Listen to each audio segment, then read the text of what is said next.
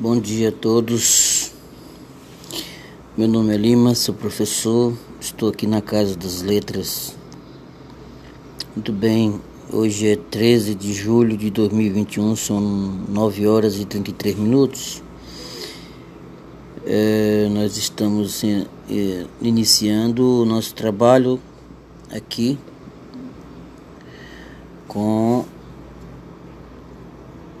a formação dos nossos leitores neste canal de comunicação através aqui do nosso podcast do Francis James Lima da Silva. Pois bem, é, nesse episódio de hoje a gente vai continuar falando sobre a literatura brasileira, né?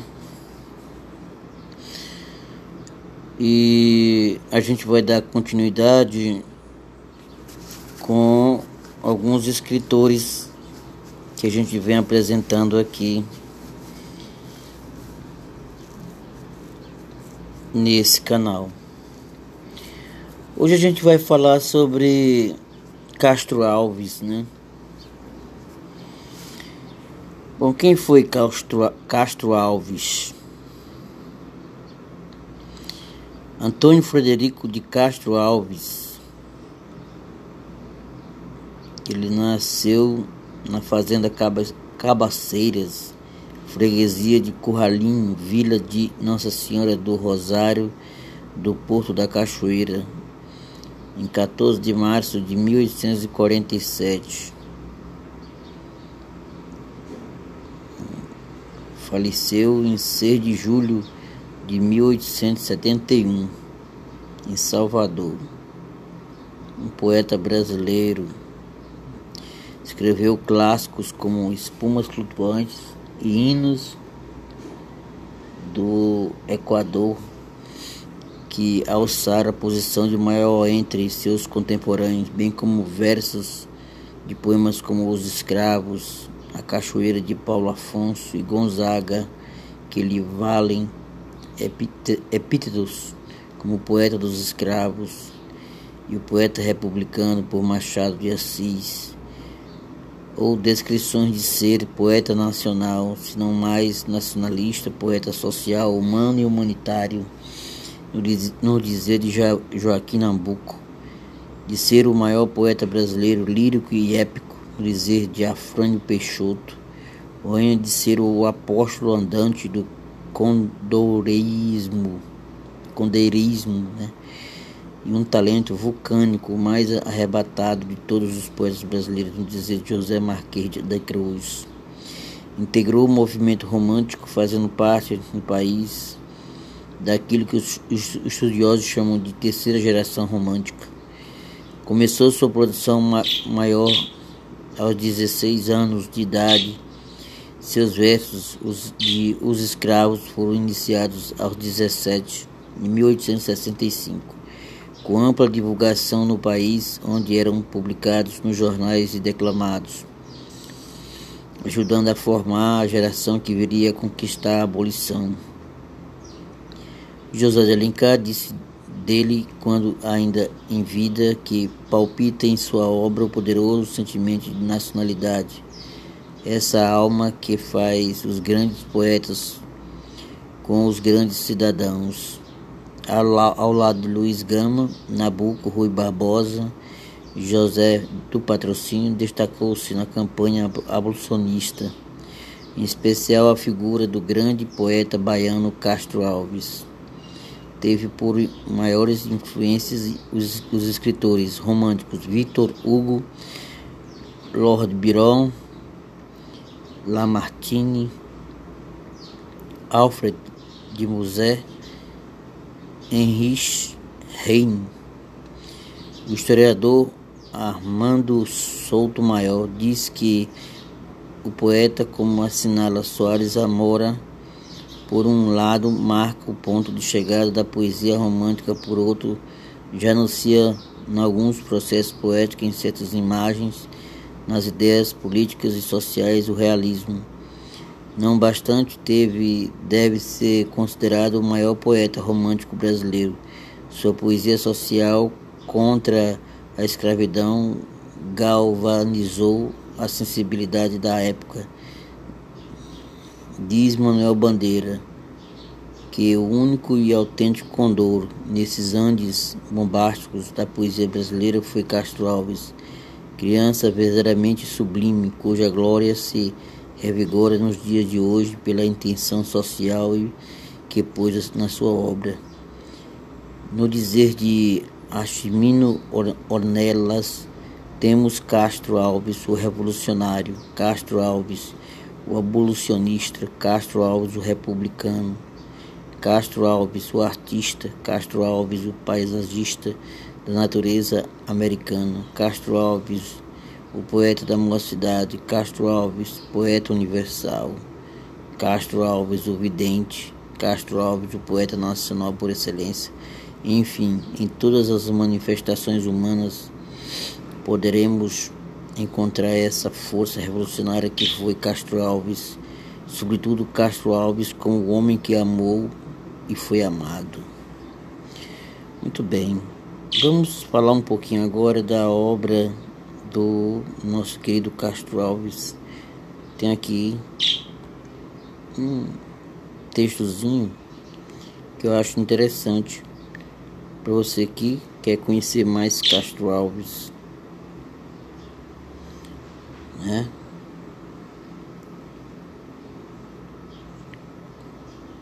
Castro Alves ele pelo fato de ele ter um engajamento social com a sua poesia, ficou muito conhecido na literatura brasileira. Né? Muito conhecido. Tem aqui um textozinho que eu estou procurando aqui, uma das minhas dessas fontes, né? Porque como a gente tem aqui só mesmo um, um, uma aula expositiva, a gente aqui não, não vai poder se alongar muito, né? Porque seria interessante a gente falar uma ter uma análise mais crítica, mas como o, a proposta do canal é mais para promoção da leitura, né? A gente vai falar um pouquinho só aqui, tô procurando. Meu Deus, esse negócio de. É... Muito bem. É porque tem muita história da, da vida do Castro Alves, né? Ele foi um. Ele faleceu jovem, 24 anos. Naquela época tinha um problema com a tuberculose, ainda teve uma amputação de um pé, entendeu? O cidadão ficou um sofrimento terrível.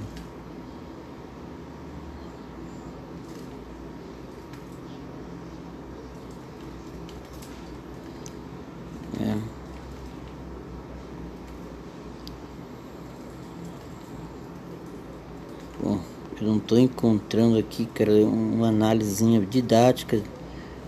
É, peço a vocês um pouquinho de paciência aí, estão me ouvindo. É, que eu não estou encontrando aqui. É,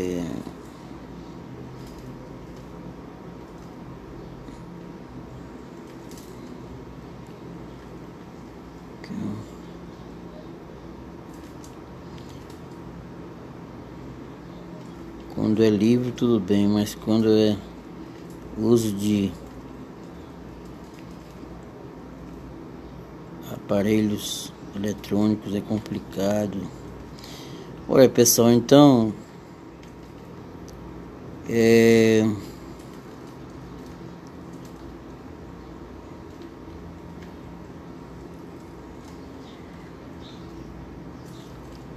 vai ter pronto tem uma análise que eu achei interessante para vocês conhecerem, né? É, o trabalho poético de Castro Alves é dividido nas obras didáticas em dois grupos: a poesia social e a poesia lírico-amorosa. É, para Fáraco e Moura, ao contrário dos demais poetas românticos que explicavam sua inadaptação ao mundo exterior como fruto dos seus conflitos internos, Castro Alves justifica esse problema com o desajuste do homem ao meio e na eterna luta entre opressores e oprimidos. Interessante. A produção do poeta tem, além da produção lírica e amorosa, poesia de caráter social. Mesmo no caso dos versos líricos, Castro Alves se distingue por ter uma visão mais realista e sensual do amor e da mulher, sendo que estas, embora ainda Idealmente belas e perfeitas são pessoas concretas, materializadas. No mesmo sentido, Samira Campedelli analisa sua obra, abre aspas, ao lado de certa morbidez bironiana e castrando com ela, a poesia de Castro Alves apresenta dois ou outros aspectos: o lirismo amoroso sensual e o condorismo épico. No primeiro caso, o lirismo inflamado deriva da figura feminina real, próxima e conquistada, ao passo que, no segundo, ele inova ao trazer um tom alto, aberto, franco, ao se fazer defensor dos escravos e retratar sua miséria de forma hiperbólica, eloquente, fecha aspas, com violentos violentas pinceladas e assim rompendo com a visão centrada no eu dos seus antecessores. É, o professor de literatura brasileira da Universidade do Novo México, John Tolman, em análise sobre a obra do poeta, ponderou, abre aspas, dentre muitos outros autores brasileiros convenientemente encaixotados pela crítica, podemos destacar Castro Alves, Marquês da Cruz, em sua História da Literatura, registra: Padecem, diz Carlos, muitos dos seus versos da, da ênfase peculiar chamada Escola Conde, Condoureira, que partindo da imitação o Goana, o Goana decaiu em puro gongorismo. É interessante porque que vê a questão da de como ele é, se influenciou, né, por alguns é, movimentos estéticos, né. É, segundo Fausto Cunha, apontou que o que, o que seriam para ele grandes defeitos na produção de Castro Alves. Um poeta limitado, sem uma evolução nítida quer na técnica, quer na sua temática. Foi toda a sua produção feita consoante os padrões vigentes do romantismo. Um poeta que tem só uma corda na lira, e mesmo essa corda era emprestada. Continuando sua análise, ele fala: é a partir de 1868 que sua personalidade poética se afirma com autonomia e entra por seu turno a influenciar os contemporâneos ele continuaria uh, agrilhoado.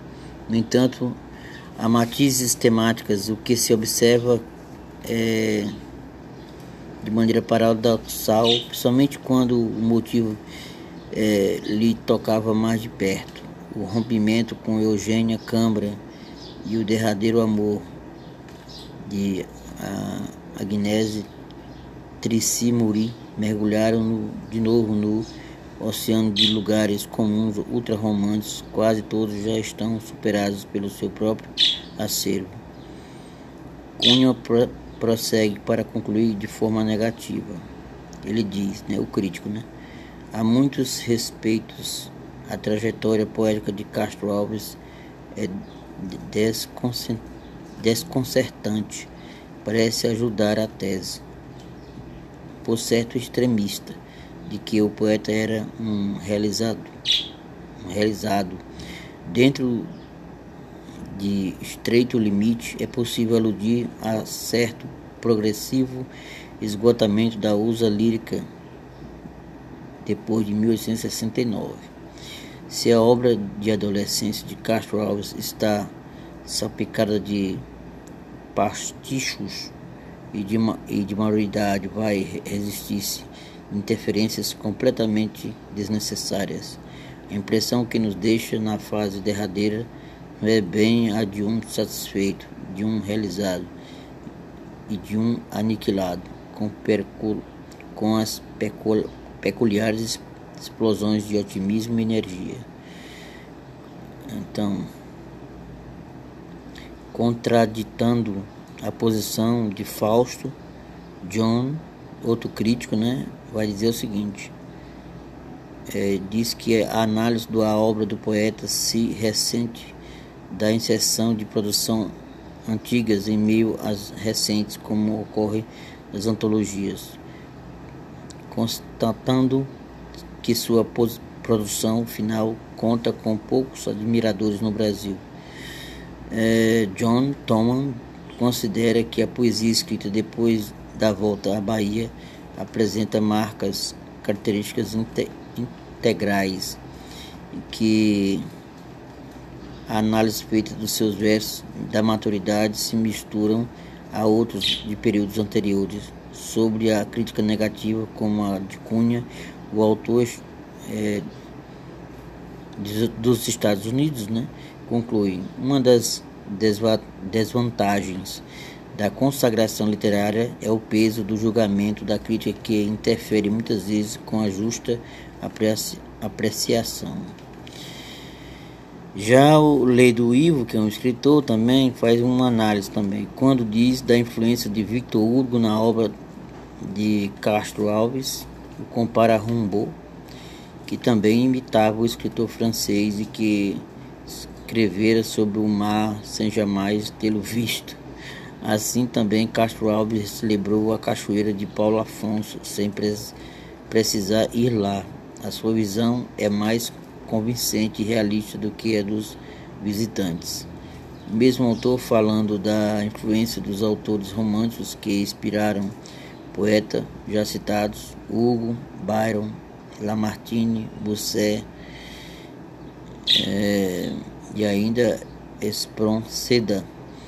A muitos deles traduziu, parodiou, imitou e saqueou, transfundidos nesses, nessas paródias, imitações e saques o vigor de uma língua nova e abraçada de fervor, de tal forma que um dos poetas mais originais da nossa língua, um dos mais ciosos dos arroubos do seu eu inflamado, será também um dos mais afeiçoados da imitação e a paráfrase, mas o, o faz com tanta perícia e felicidade que nada o desqualifica, né?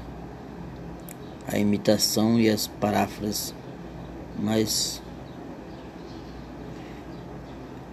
tem uma questão interessante que é ele, bom, ele faz um trabalho bom dentro da língua portuguesa, mas apesar das suas influências serem bastante gritantes, né, na sua obra literária. Pois é, pessoal. A gente tá aí falando um pouquinho de Castro Alves. É, tem um textozinho que eu acho interessante.